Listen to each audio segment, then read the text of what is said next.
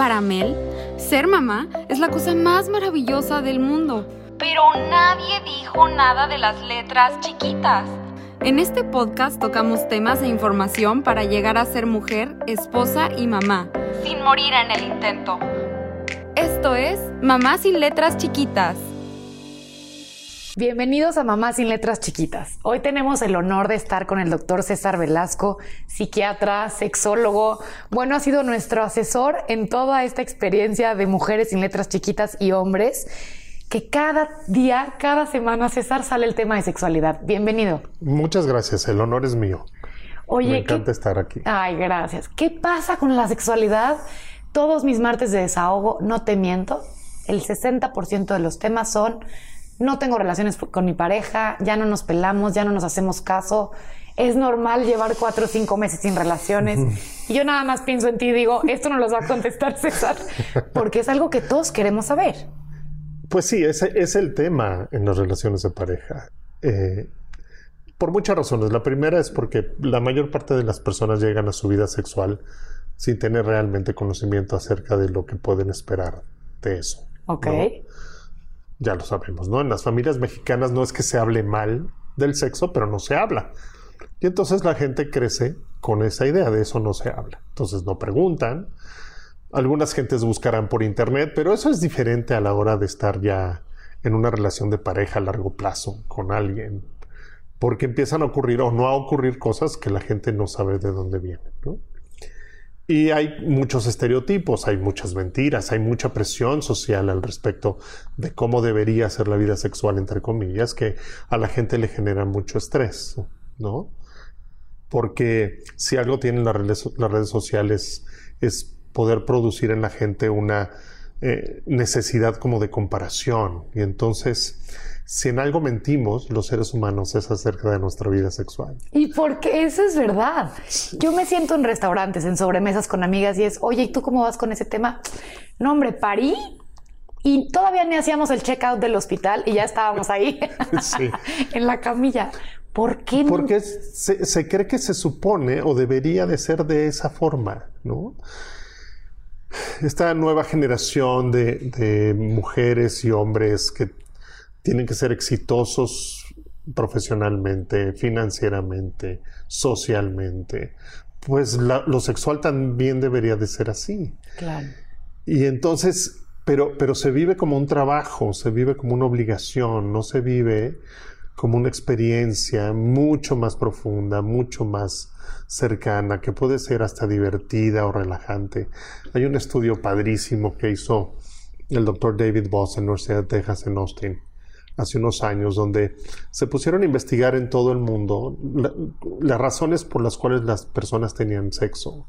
Y encontraron había más de, que había más de 250 razones distintas para hacer el amor. Más de 250. Sí, desde queremos tener un hijo, digamos que sería como la más obvia en términos evolutivos, hasta eh, estoy aburridísimo o me quiero vengar de alguien o estoy, estoy borracho o borracha, o le quiero pasar una eh, enfermedad de transmisión sexual a alguien por venganza. Y esa parte, como este, este conocimiento profundo acerca de mi propio deseo, la, gente no lo tiene. Cuando, cuando me llegan a mí los pacientes y les pregunto, pero a ver, cuéntame cómo es que tú te das cuenta si tienes ganas o no, muchas veces no saben. Entonces yo les explico, por ejemplo, a ver. ¿Y cómo es? O sea, hay, tres formas en las que se expresa el deseo sexual en las, en las, en las personas. Una es con eh, la sensación física, esa de tener ganas. Ok.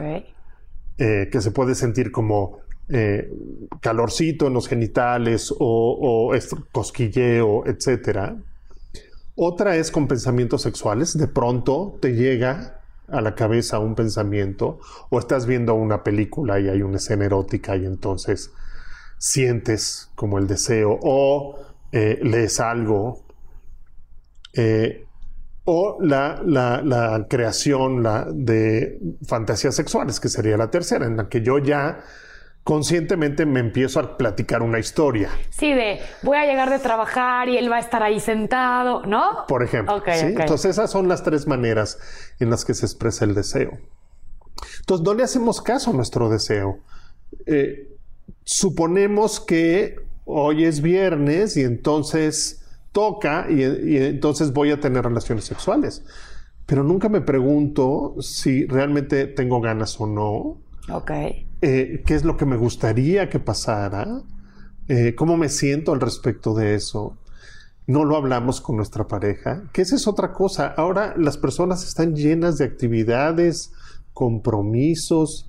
Eh, hace, hace rato fuera del aire platicábamos, ¿no? De, pues tengo que contestar 14 mails, 18 mil mensajes de WhatsApp y entonces eso me quita tiempo real de vida.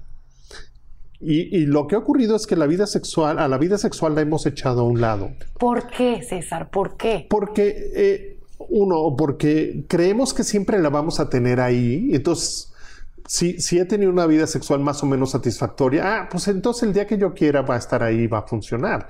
Lo cual muchas veces ya no es cierto. De pronto se hace difícil. Porque además esta es una experiencia de dos. Y tú no puedes controlar absolutamente lo que pasa ni con el cuerpo ni con la mente del otro. Claro. Luego, porque si yo no, si no me va bien por alguna razón, o sea, si mi, si mi desempeño no es el que esperaba. O, el resultado no es satisfactorio para mí, insisto, por alguna razón, entonces también lo he hecho a un lado, porque me divierto más eh, viendo fotos de Instagram, ¿no? O, leyendo memes en WhatsApp. Eh, entonces, la presión que genera, o sea, ya después de mucho rato lo van a hacer, ahora tiene que salir increíble. Y hay otro factor que es muy interesante que, ha ocurrido en los últimos años, y es la importancia que ha tenido el porno en eh, la, vivencia de cómo debería, entre comillas, ser una, relación sexual. Y entonces, muchos hombres y mujeres jóvenes, que eso también es, eh, es, una diferencia ahora, eh, toman el porno como si fuera la referencia de qué es lo que tendría que pasar. Y se les olvida que el porno es una película. Es falso. Que está editada donde hay actores y actrices profesionales que tienen cuerpos imposibles, que están fingiendo muchas veces, que además está editada y, y, que además es ridículo lo que ocurre, ¿no? Y entonces, si mi vida sexual no es así, como en una escena porno, entonces mi vida sexual es chafísima. Y soy un perdedor. Sí, o él, él, o sea, él no tiene el cuerpo, incluyendo el tamaño del pene de los actores porno, o ella no tiene las boobies. Sí, perfectas. 48 triple D, y entonces la gente se siente incómoda con su cuerpo, no les resulta tan sencillo hacer estas, estas posiciones sexuales, suponen que eso debe de ser así, y la verdad es que así no es. Así no es. Entonces, lo, que ha ocurrido es que no se construye una vida sexual en pareja. Ok. O sea, no se dan el tiempo, no se dan la, la, intimidad, no se dan la cercanía, no se dan la experimentación. Además, también tendrá que ver, no sé, que ahora todo lo queremos de inmediato, o sea, como la satisfacción inmediata de, híjole, de aquí a que lo busco, lo espero que acabe el partido de las chivas, ¿no? Lo convenzo de que ven un ratito, mi amor, unos besos. Igual y alguien, igual y tú juegas solita o él juega solito, es rápido y tienes la satisfacción inmediata. Mira, por ejemplo, sabemos que el, el promedio de una relación sexual común en el mundo es alrededor de 11 minutos. 11 minutos en total. 11 minutos en total. Ok. Sí. Pero para la mayoría de las personas, el tiempo digamos, deseable para tener una relación sexual son 14 minutos. Entonces, tampoco se necesitan 18 horas. Pero esto, esto de quererlo inmediato. Y muchos seguramente pensaron tres minutos ahorita que dijiste, ¿no? Claro. O sea, muchos es de, bueno, sí, ya al grano, vámonos, bye. Sí, sí, sobre todo si ellos tienen eyaculación precoz. Pero te cuento, ayer mismo yo, yo también, como todos tus seguidores, yo soy uno más. Cuando termino la consulta me pongo a leer los desahogos, ¿no? Y, una, una, una, una, de tus seguidoras me mandó un mensaje eh, preguntándome mi opinión acerca del, de, cómo va el, tratamiento de su pareja sexual. Y entonces este, este chico va bien, lleva dos consultas y ella ya estaba preguntándome que si estaba bien o no. O sea, lleva dos consultas, dale chance, ¿no? Sí, calma. Dale chance. Yo le decía, a ver, creo que lo que puedes hacer es tú ir también. Porque esto es, mira, por definición, todos los problemas sexuales son de por lo menos dos personas. Ok. Por definición. O sea, afectan a dos. Sí. Entonces, muchas personas hacen eso, mandan al que tiene supuestamente la disfunción sexual y hay, tú te arreglas y luego regresas conmigo. Eso no funciona. Ve por lo menos para que, es más, al terapeuta le sirve escuchar tu versión. Claro.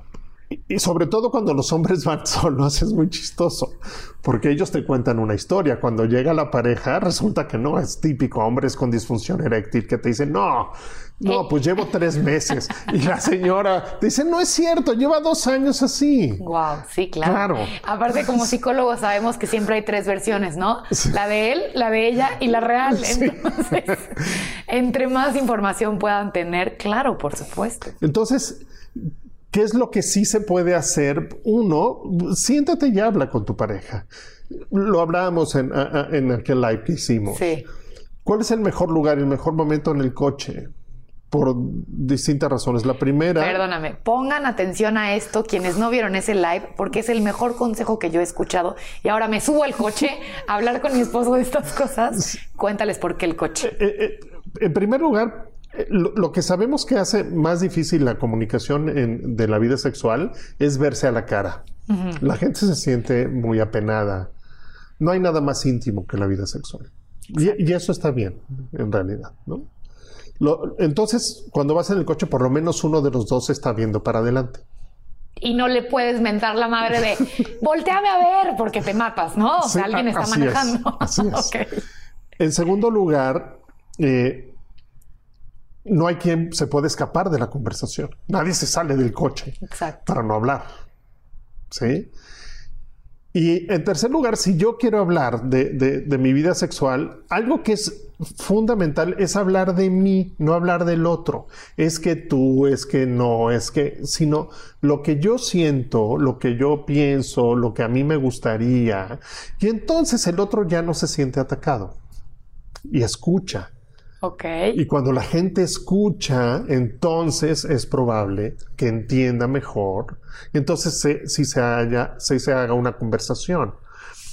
Porque si lo que hacemos es reclamar, hombres y mujeres, inmediatamente cuando sentimos el tono de reclamo, ni siquiera tiene que haber una palabra, sino el solo tono de reclamo, nos ponemos a la defensiva y entonces ya no escuchamos. Lo que hacemos es contestamos. Sí, escuchas para contestar, no para dialogar. Claro, yo contesto y me defiendo.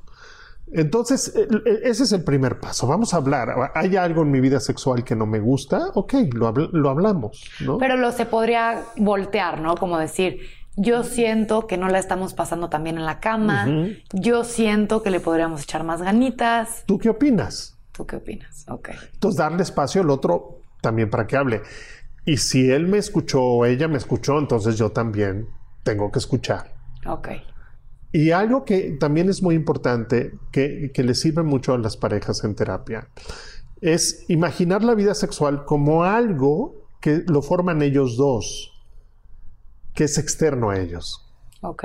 Sí, yo a veces como utilizo en, el consultorio, tengo cojines en los sofás y entonces, a ver, ese cojín es su vida sexual. Platíquenme del cojín, no me platiquen del otro. Ay, wow, eso me Y entonces ver desde fuera la vida sexual así resulta mucho más fácil. La gente no se siente tan incómoda. ¿Cómo que, qué se dice en ese caso, doctor? Por ejemplo, ah, pues podría ser más frecuente. Ok o antes esto nos gustaba, o no nos atrevemos a hacer cosas distintas. La gente a veces es un ejercicio que hacemos con, con frecuencia con los pacientes, por ejemplo, es que hagan una lista de sus, de sus fantasías sexuales, ¿no? Ok. Yo les pongo una serie de, de requisitos por ejemplo, uno que efectivamente se puede hacer en la realidad. Sí. O sea, porque, no, me encantaría hacerlo en la luna. Bueno, pues sí, pero, pero no se va a poder, ¿no? Exacto, sí. Que seguro lo más común es en el avión, ¿no? En el baño del avión o en algún lugar prohibido, en un restaurante, en un baño, no sé. Hay muchas. Pero ¿y qué pasa cuando no hay esa, em, esa cuando no empatan? Déjame contarte qué sí, pasa. Cuéntame, cuéntame. La otra que les pido, otro requisito, es que lo, lo, puedan hacer con esa persona con la que están ahí al lado. Sí, o sea, yo quiero un moreno. sí, pues con Brad Pitt, pues sí, está padrísimo, pero yo no creo que a tu esposo le encante la idea, ¿no? no va a querer participar en esa. Ok, ok.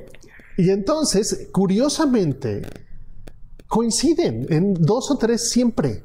Es muy chistoso. Ok. Entonces, uno es la playa, por ejemplo. Ok. Sí, lugares prohibidos. Los elevadores son así como típicos, ¿no?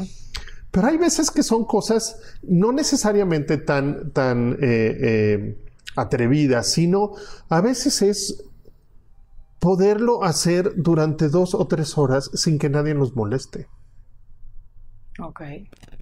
O sea, encargar niños, olvidarnos del mundo. Sí, y dedicarnos a eso. Hay muchas mujeres que, que lo, lo, que me, me, reclaman es que nunca las han llevado a un hotel. Ok. Y entonces, claro, pero, pero la pareja no sabe que a ella se le antojaría ir a un hotel de paso.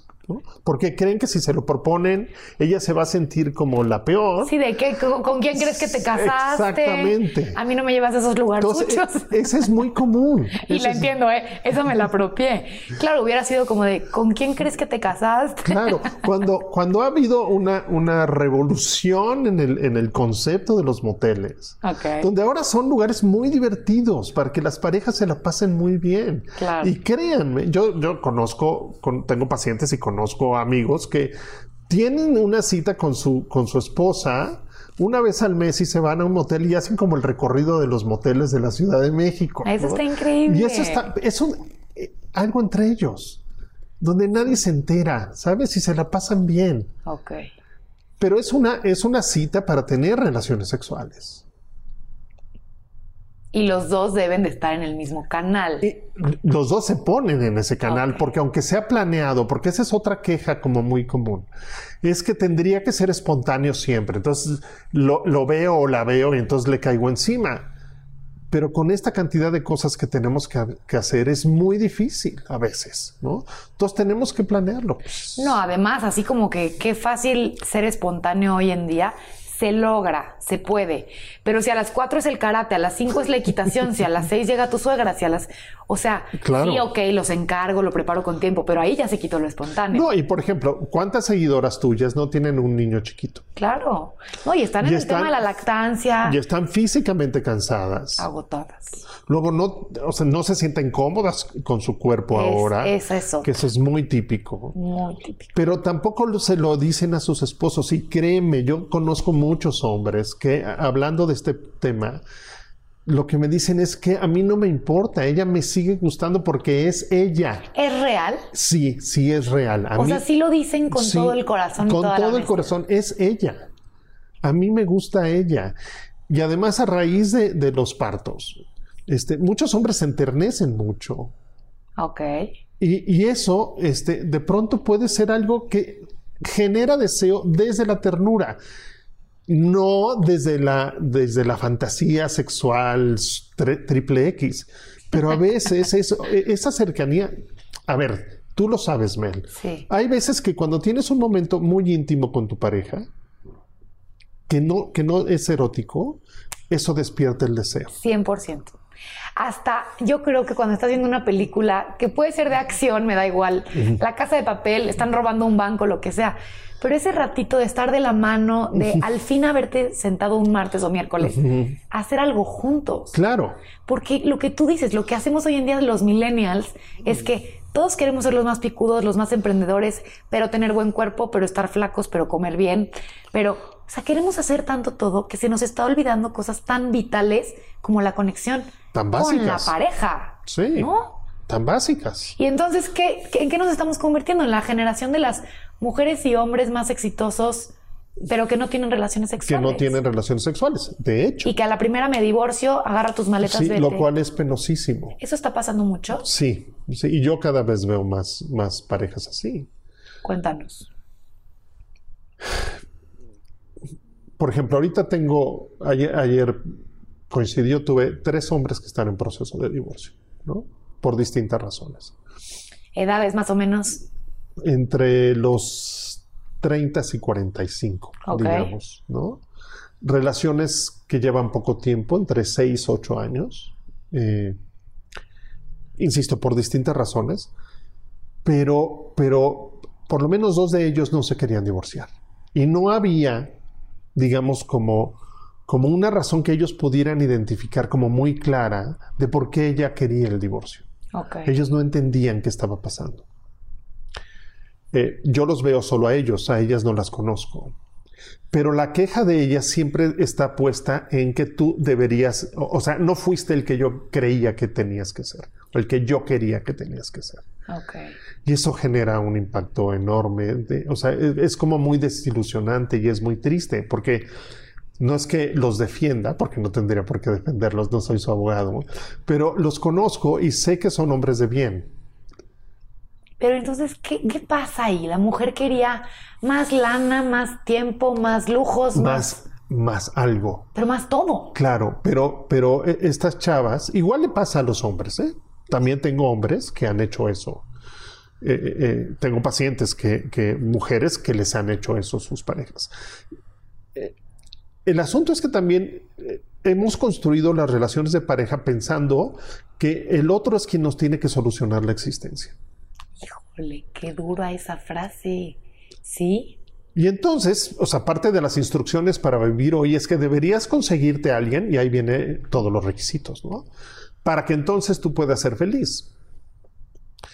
Y eso no, no pasa, no ha pasado y nunca va a pasar. La única fuente de felicidad y los únicos responsables de nuestra propia felicidad somos nosotros mismos. Y yo les digo una frase a mis pacientes que es una frase budista en la que yo estoy absolutamente de acuerdo. Nunca vas a encontrar afuera las respuestas, siempre están dentro de ti.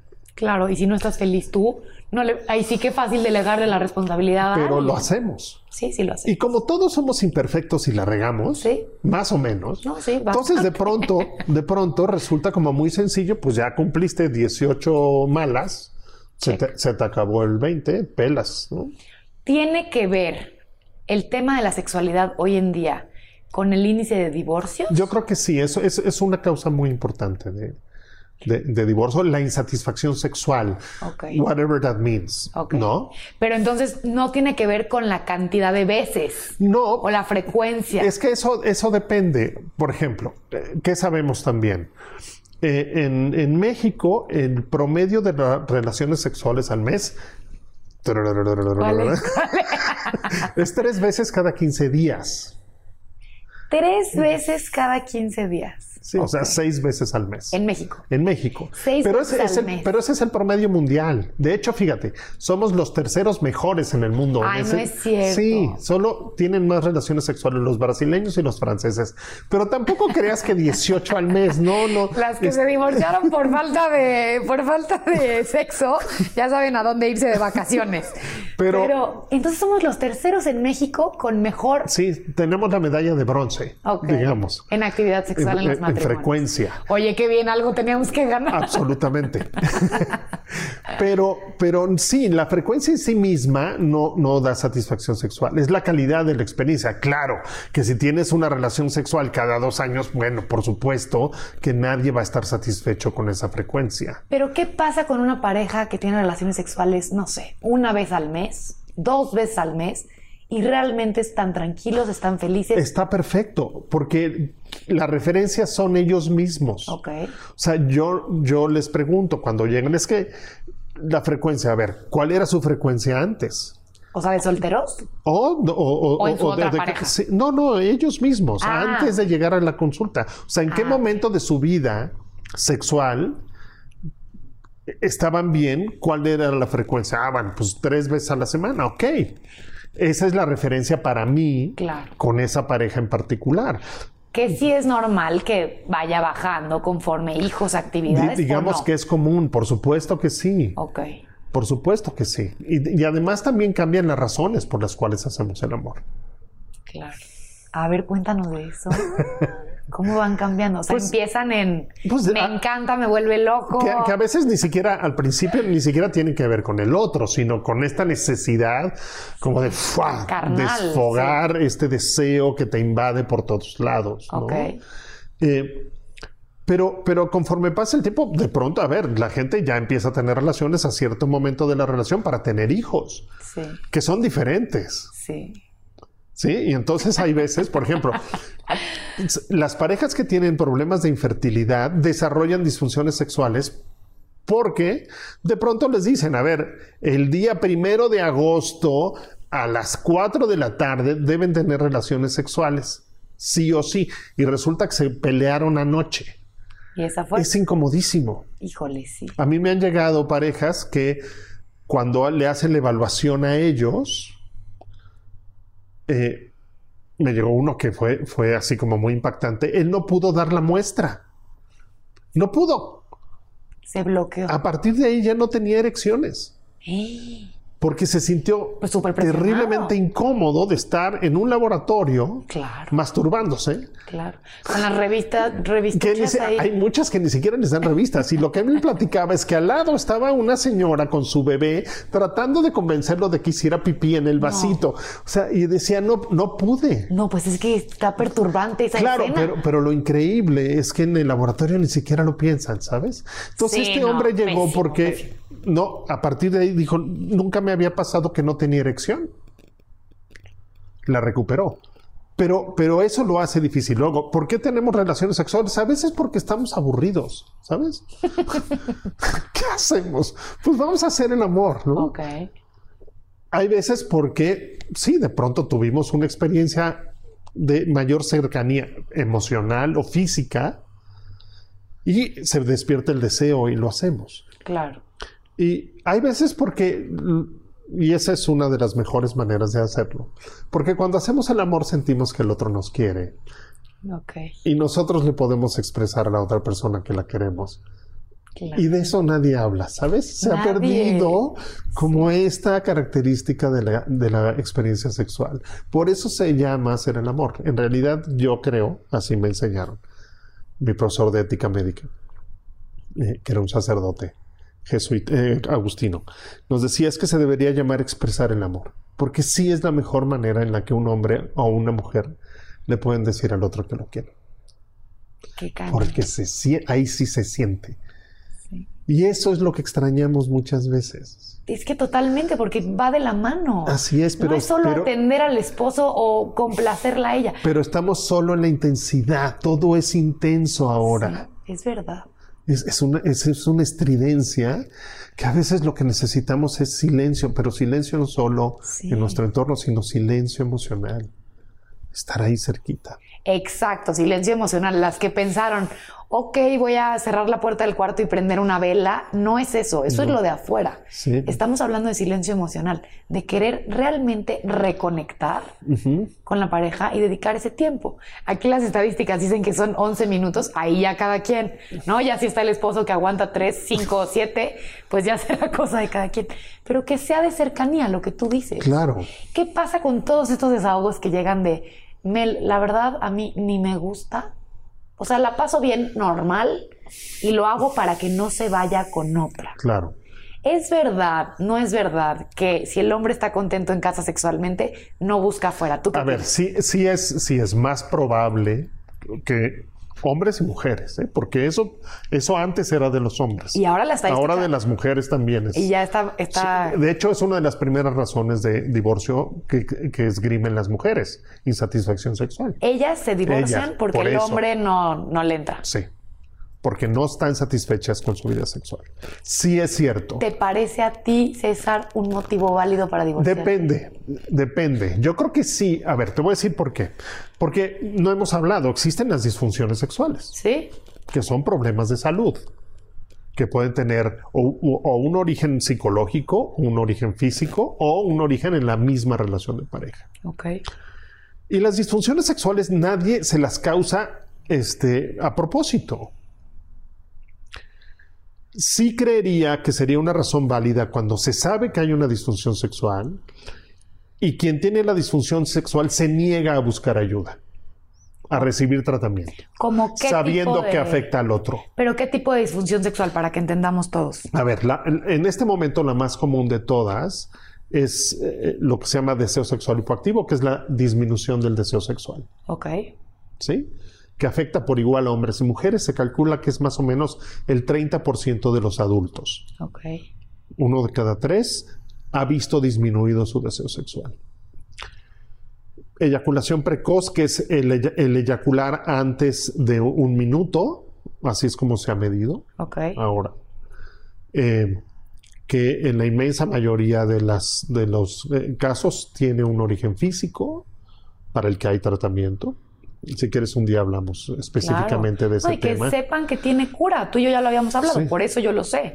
Pero que tiene cura y Sí, hay tratamiento. hay tratamiento. No es, ah, no, entonces este esposo ya no me funcionó, busquemos otro. Otra que es muy frecuente es la anorgasmia, que es la dificultad o la eh, imposibilidad de tener orgasmos, que es también una de cada tres mujeres, más o menos. Wow. Sí, es- que esas son estas mujeres que, pues, para mí es exactamente igual. No me la paso bien. O sea, duermo igual si tuve relaciones o no. Así es.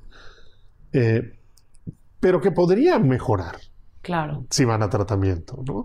Pero hay veces que también para la gente es como muy complicado imaginarse yendo a una terapia sexual. O sea, el solo concepto es como muy complicado. Sí, de todas formas, nos tachan de ir al psicólogo es de locos. Sí, imagínate. 2019. Imagínate ir con un terapeuta sexual, que además, perdona, además nos, quién sabe cómo nos imaginarán. Además es de valientes. O sea, Sí. es de valientes, es de seres responsables, humanos. Sanos. Ya decir que, que es de locos ir al psiquiatra, al psicólogo. No, bueno. Pero Habla peor sí, de quien lo dice, de sí. quien lo dice, por Claro. supuesto. Luego, otra es la disfunción eréctil. La disfunción eréctil, que es esta, o sea, la, la disminución en la firmeza de, de- de la erección que puede impedir la, la penetración, ¿no? Que en hombres jóvenes generalmente está asociada a problemas emocionales y en hombres mayores de 40 años a problemas físicos, que eso es algo también muy importante que hemos visto a raíz de la salida de, de- de medicamentos para disfunción eréctil al mercado, que en este país no se requiere una receta para comprarlos. Ok. O sea, tú vas y compras Viagra o Cialis en cualquier farmacia. Eh, sabemos que el 80% de, de las causas de disfunción eréctil eh, después de los 40 años son causas físicas, pero causas como hipertensión, colesterol alto, sobrepeso, diabetes, que muchas veces no se han diagnosticado. Entonces estos hombres van, ven que tienen problemas de erección, se compran su, su- su pastillita, se le echan y mejoran de la erección y dicen, ¿para qué voy al tratamiento? Se automedican, se ahorran la Claro. lana, el tiempo. Pero, pero la enfermedad que está causando la disfunción eréctil sigue avanzando. Claro. Y entonces luego, desgraciadamente, o tienen una complicación de la diabetes o les da un infarto en el peor de los casos, etcétera, ¿no? Claro. Entonces, si tienes dificultades para tener erección, busca ayuda, porque lo primero que hay que hacer es descartar la parte biológica. Además es de hombres buscar ayuda, carajo. O sea, es como de hombres de Pero en, pero en este sentido no, Les los hombres, mucho. ay, sí, somos muy Oigan, cobardes. pero las mujeres vamos al ginecólogo, papá Nicolau, Sí. partos, cesáreas, o sea, aguantamos todo. Pero, a ver, pero desde siempre sabemos que ustedes son mucho más valientes que nosotros. Eso sí. E- Esa es Pero la sí realidad. está cañón que. Y sí es cierto, claro, yo he escuchado mil amigos que fui y me compré tal pastillita Claro. y la pasé bomba, ¿no? Sí. Y juegan al super valiente. Claro, porque funcionan bien. Además han, han descubierto, eso lo hemos visto con joven- con hombres muy jóvenes que se ponen unas emborrachadas en el antro terribles, pero ya saben que si se toman una de estas pastillitas van a funcionar sexualmente, Ah, con todo y la borrachera. con todo y la borrachera. Ah, ok. Pero está terrible. ¿Y por qué en este país no se necesita receta? Esa es una muy buena O sea, pregunta. supongo que en los otros países. Digamos que en países del primer mundo, O sea, en Estados Unidos a fuerza.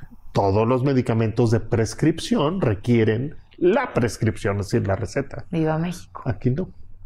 Yo creo que todos los medicamentos deberían Claro. tener una receta. Sí, por supuesto. Pero esa es una discusión y un problema que tú y yo no vamos a Exacto. Entonces, las mujeres que se están divorciando por insatisfacción sexual, ¿Tú crees que sí se vale cuando el otro no dice, oye, me voy a ir a checar, voy a, A ver, ver, cómo no, me cuando ya se hizo el diagnóstico y el otro se, se niega a buscar ayuda. Ok. Dice no y no y hazle como quieras. Pero si el cuate le está echando ganas, está tomando el tratamiento, está yendo con el especialista, pues no hay por qué tirar un matrimonio. no, espera, ¿no? Espera a, a ver los resultados del tratamiento. Claro, ¿no? Por Porque, supuesto. por ejemplo, fíjate, la causa más común de, de anulación matrimonial religiosa es una disfunción sexual femenina que se llama el vaginismo. El vaginismo consiste en que, eh, por miedo al dolor de la penetración, estas mujeres de manera inconsciente cierran la entrada de la vagina y hacen imposible la penetración. Entonces sí es muy doloroso los intentos. Ok. Eh, y entonces cuando tienes una experiencia muy dolorosa, a la que sigue, pues ya le tienes miedo al dolor. Claro. Y eso tampoco se lo dicen a nadie. En, en promedio llegan más o menos a los tres años, pero no llegan por la disfunción sexual, porque si no hay penetración se la pasan de pelos. O sea, mientras no intenten la penetración no hay problema. Ok. Entonces dicen, ah, pues estamos bien. Hasta que llega la, la- la presión para tener hijos. Y entonces sí tenemos, ahora Claro. sí Houston tenemos un problema. Sí, ahí como Porque le más, hacen? ¿cómo le dices a las demás personas? Pues es que nos pasa esto, ¿no? Y hace cinco años, ¿no? O Claro. tres, o dos, o lo que Sí, sea. y entonces, eh, que además, eso, eh, algo muy importante es que el 95% de estas mujeres lo resuelven en terapia sexual. Es de las que mejor pronóstico tienen. Sí, 95%. sí, les va re bien. Lo cual no significa que en una sesión no resuelven. No, no, no, es no dije eso. Es un tema emocional muy cañón. Sí, hay veces que tiene que ver con, con el antecedente de abuso sexual. Claro, a eso me sonó, por supuesto. Sí. Entonces, pues hay que tratar eso. Y ¿no? soltar, ahora sí que Claro. soltar y cerrar ciclos. y- y- y además es una terapia en la que ellos participan muy activamente en algún momento ya del tratamiento. que además ayuda a sanar lo Claro, pasado. eso uno, fíjate, yo, yo les digo a, mis, a, a- a las parejas que van a terapia sexual o terapias de pareja por otra razón, yo les digo, ¿saben qué? Esto que van a aprender y están aprendiendo en la terapia les va a servir el resto de su vida. Porque, por ejemplo, aprenden a eh, utilizar estrategias para negociación, para resolución de conflictos, por ejemplo. Ok.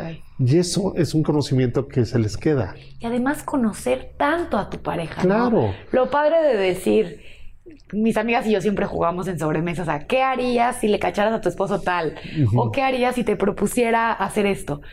Y es muy chistoso ver cómo hay unas que dicen, no, no sé, no tengo idea, me muero. Claro.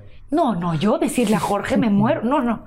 No, y las que sí conocen perfecto de cómo le encantaría y al día siguiente me llevaría de segunda luna de miel al aceptar, ¿no? Cosas Claro, así. por supuesto. Pero qué importante cómo arrancaste este podcast hablando de 2019 y continúa siendo un tabú la sexualidad en México. Sí, sí. Tú como papá. ¿qué le recomiendas a las mamás y papás que nos van a estar escuchando?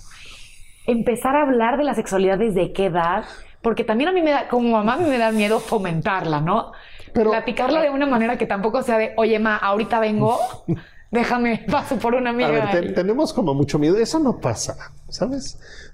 A partir de qué edad, por ejemplo, tú ahora con el embarazo, Ajá.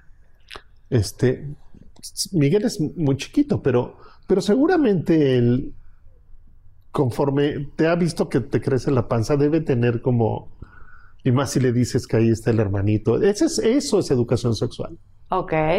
¿Me explico? Desde ahí. Desde ahí ya hay educación sexual. Se normaliza el hecho. Ok. O sea, él ve tu panza. Pero, ¿qué opinas, por ejemplo? Yo, por ejemplo, me baño todos los días con mi hijo Sí. Miguel. Ahorita ya no cabemos tanto, entonces. pero hasta que cumplió año y medio, yo me bañé con él todos los días en una tina. Ujú. Yo me bañé todos los días con traje de baño. A mí en la carrera, Freud, maestros, me metieron ahí muchos temas, como de no normalizar. Pero ¿por qué no? A, No- por- a por- a- ver, a ver, ¿qué es lo que sí sabemos? ¿En qué momento?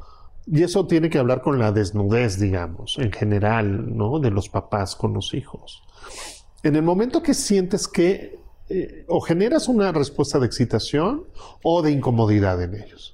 Ok. En ese momento le paras. Ahora, también se vale que, que tanto tú te sientes cómodo. Por ejemplo, tú no te sentías cómoda desnuda. No tendrías por qué desnudarte. ¿Me explico? O sea, insisto, no se trata con cumplir con una serie de mandatos, estereotipos que quién sabe quién puso. Pero al yo no sentirme cómoda, no he como afectado su... Pero ¿por qué lo, lo vas ¿Algo? a afectar? No, Nada absolutamente para nada. Qué no, bueno. no. Traía ese pendiente. Ahora, ¿qué hacer? Eh, eh, hay muchos libros mu- muy buenos ahora sobre cómo hablar de sexualidad con los hijos. Yo lo que diría ah, en este punto, que es lo más importante, es que es una responsabilidad de los papás la educación sexual de sus hijos. No es de las escuelas, por favor. Totalmente. Por favor, no esperen. Escuchen, por porque si la escuela contrata a alguien que no sabe bien del tema, pero que les cae bien, es sobrino de la directora o lo que sea, Exactamente. ya te, ya, o sea, tu hijo o tu hija no van a crecer sabiendo lo que tendrían que saber. ¿Por qué es tan importante que los niños tengan educación sexual? Les voy a dar dos datos. Los niños que tuvieron educación sexual formal, es decir, una explicación real de las cosas informada de los papás y de la escuela, tardan mucho más en tener relaciones sexuales y tienen menos embarazos cuando son adolescentes. ¿Qué más quieren? ¿Por qué? Porque saben en lo que se están metiendo. Exactamente. Con conciencia, no la mamá de, a mí no me vayas a salir con un domingo 7. Eso no es educación sexual. Pero por favor, señoras, 2019. Claro. Y siguen. Claro, cada vez hay más adolescentes embarazadas en este país. Es- ¿Cómo anda esa estadística? Está terrible. Somos de la OCDE, el- somos el país con más, eh, con el mayor número de embarazos adolescentes. En el INPER, donde, donde trabajo yo en las mañanas, el Instituto Nacional de Perinatología, se ven alrededor de 40 niñas al año embarazadas. ¿De qué edad? Para ser niñas son menores de 12 años. ¿De 12? Bueno, mamás, la- las que sintieron así el corazón apachurrado ahorita como yo, esto está muy cañón. Claro, entonces, ¿cómo protejo, cómo blindo a mis hijos? Hablándoles del tema. Informando. Claro. Claro. ¿Cómo los protejo del abuso sexual? Hablándoles del abuso sexual. Exacto, es que no es esconderlo. No, no, no es, no- si no es meter al niño en, en- dentro de la casa los siguientes 14 años para que no le pase. No, no es así. Totalmente. Dale, ¿cómo le das poder al niño? Con conocimiento, con confianza. Y el mensaje es así muy cortito. Ponerle nombre a los genitales, por ejemplo. ¿Sí? No es el pajarito, se llama pene. ¿O pilín se puede Sí, o tampoco? No, se llama pene. Eh. Es como el codo o la rodilla o la oreja. Es, es una parte de nuestro cuerpo. Que hay que no- Igual que la vulva, no es la vagina. La vagina es adentro, no es la vulva. Así, no, no, no es tu colita. No, los, los seres humanos no tenemos colitas. No somos perritos. Claro, no es que qué cañón. Desde ahí. Y yo soy pésima para eso, ¿eh? Yo en la carrera, en un octavo semestre, seguía diciendo, sí, doctor, es que entonces la cosita y el doctor era Melissa, por favor. O sea, tienes nueve en todo, pero te voy a reprobar si sigues hablando así. Hay algo en nuestra es que, cultura. eh, parece que es una mala palabra, pero, pero si el niño no sabe que eso que tiene entre las piernas se llama pene o vulva, en el momento que alguien intente hacer algo, no te va a poder explicar qué fue lo que pasó. ok. Entonces tú ya le Te va a decir, estaba jugando conmigo. Claro. Entonces tú ya le puedes decir, nadie puede tocar tus genitales, tu pene o tu vulva. Si alguien intenta, le dices no. El no es una palabra muy importante para los niños. ¿Desde qué edad deberíamos hacer esto? Desde los cuatro o cinco años de edad. Insisto, hay muchos libros muy buenos. Hay muchos eh, blogs en internet donde también se habla de eso. Aguas con cuales lean. Sí, Luego les, luego les ayudamos a hacer Sí. un research y les pasamos los buenos. te lo prometo. Porque me cae que es así como es la era de la información, también es la era de la desinformación. Sí. Y hay mujeres y hombres con millones de seguidores que dicen una sarta de informa de Estupideces. sí, estupideces que yo digo, no puedo creer que dijo eso. Claro. ¿Y cuánta gente lo habrá visto? Sí.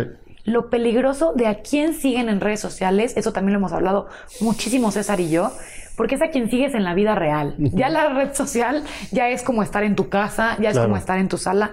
Por favor, mucho cuidado y sigan, escuchan, lean y aprendan de especialistas. Zapateros a sus Y, zapatos. y se vale igual que cuando tienes un problema de salud, tienes derecho a tener una segunda opinión. Exactamente. Contrasten la información, no se queden con una sola lectura, busquen más.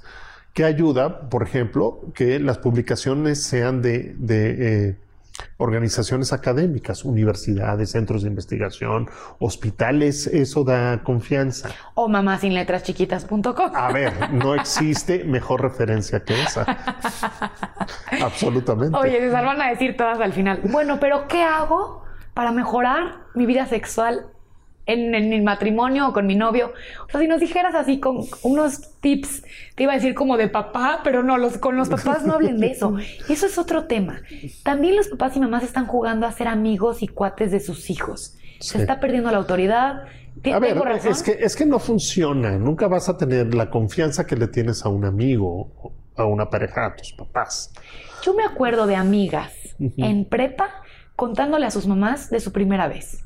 Y yo de verdad decía, ¿por qué? O sea, estaremos mal en mi casa, que yo a mi mamá no le cuento, pero ni de mi primer beso ni de broma. ¿Estarán mal ellos? ¿Ahí qué pasa? Pues mira, yo, yo no lo sé, depende de, las familias. Yo, yo, por ejemplo, yo sí creo que, que conozco, conozco familias donde, por ejemplo, eh, dicen, a ver, prefiero que si mi hija se va a acostar con el novio lo haga aquí en la casa, a que lo haga quién sabe en qué, en dónde, con quién sabe en qué circunstancias. Híjole. Así son unas familias. Está bien. Lo que funciona entonces para cada... Para cada familia. Cada familia tiene sus valores diferentes.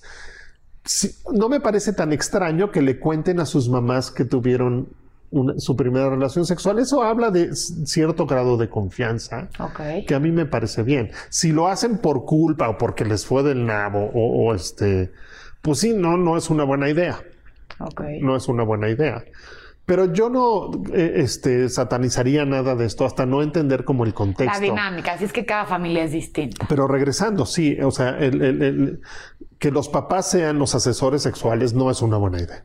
Este papá cool, ¿no? El papá cool que baja a echarse cubas y ¿cómo van, hijos? ¿Ustedes y, a cuántas se van a echar hoy? Terrible. Sí, señor, de verdad, ubíquese, subas a su cuarto. Lo único que queríamos de usted era su terraza y sus botellas, ¿no? O sea, y yo creo que yo tuve papás muy cool, o sea, como que chavitos aparte, que bajaban a echarse cubas, que el cigarro, ay, yo tengo, yo les doy.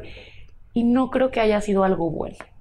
Yo sí rescataría como cada familia es diferente, claro, pero yo con mis hijos sí quiero dejar muy, muy, muy claro que no somos amigos. O sea, yo sí soy la autoridad y yo no les voy a bajar. Una amiga de mi mamá compraba el bote de condones de Sams, que vienen 350, y lo ponía en la despensa. Y decía, el que salga con una chistosada yo no soy cómplice. Yo ahí puse la prevención. Sí, sí, claro. Nos moríamos de risa de chiquitos al escuchar esa historia y no lo veo mal tampoco. Por supuesto que no. Es como llevar a tu hija con un ginecólogo, esperar afuera, ser una mamá prudente. Claro. Y permitir y pagarle sus anticonceptivos. ¿No? Y no, decir, no decirle, si ya crees que estás en edad de abrir las piernas. No, mamás, no ofendan, no hieran, no usen la sexualidad como algo que, como Sí, sí. Luego lo usan como, como chantaje. Sí, como sí, pero es esta, es esta concepción de la sexualidad eh, peligrosa, asquerosa, te van a utilizar. pecaminosa. O solo te quiere por eso. cuando puede ser exactamente al revés. Y yo diría, pues hay mujeres que solo quieren a un, a un chavo por eso, ¿no? Lo único que quieren es acostarse con él. Claro, por supuesto. Y me parece válido si ambos lo tienen claro, ¿no? Claro. Solo con educación sexual. Si hay seguidoras chiquitas, que seguro va a haber, aquí metichando, porque la palabra sexualidad llama la atención de todo el mundo. Es decir, acérquense a informarse, ¿no? ¿Qué les dirías a las chiquitas? Mis chiquitas, chiquitas, ¿eh? Tengo desde 13. Sí, o sea, buscar información si no te sientes cómoda de hablar con tus papás, en la escuela siempre habrá alguien o siempre hay una tía. Tu prima grande. O la, sí, o la hermana grande. O buscar en internet, insistimos, con buena buscando referencias científicas, ¿no? Hay libros. Claro, y, cosas documentadas bien hechas. Bien hechas, sí. Con estudios, con buenas referencias, todo. Sí. Y decirles también que no es una prueba de amor, no es algo que se deba de hacer. No. Nadie te puede obligar. Es algo tan tuyo y tan bonito que de verdad les recomiendo desde el fondo de mi corazón que lo hagan estando completamente seguras, a la edad que se sientan seguras, ¿no? crezcan, no corran, apenas están caminando y ya quieren Sí, correr. sí, ¿cuál es, ¿cuál es la prisa? ¿Cuál es la prisa? Y de una manera linda, cuidadosa, respetuosa, Sí, divertida. sin manchar la imagen de la sexualidad tanto, ¿no? Como ya se hace mucho en México. Sí, sí, en el mundo. Y entonces, para finalizar, que nos van a correr aquí de Spotify por alargar nuestra plática, ¿cuáles serían los tips así puntuales Eso, a ver. a- para una relación exitosa sexual? Lo, lo- lo primero es preguntarme a mí cómo me siento yo con respecto a mi vida sexual. Ok. O sea, ¿estoy satisfecha o satisfecho? Sí o no. ¿Qué me gustaría? Sí o no. Y luego hablarlo con, con mi pareja.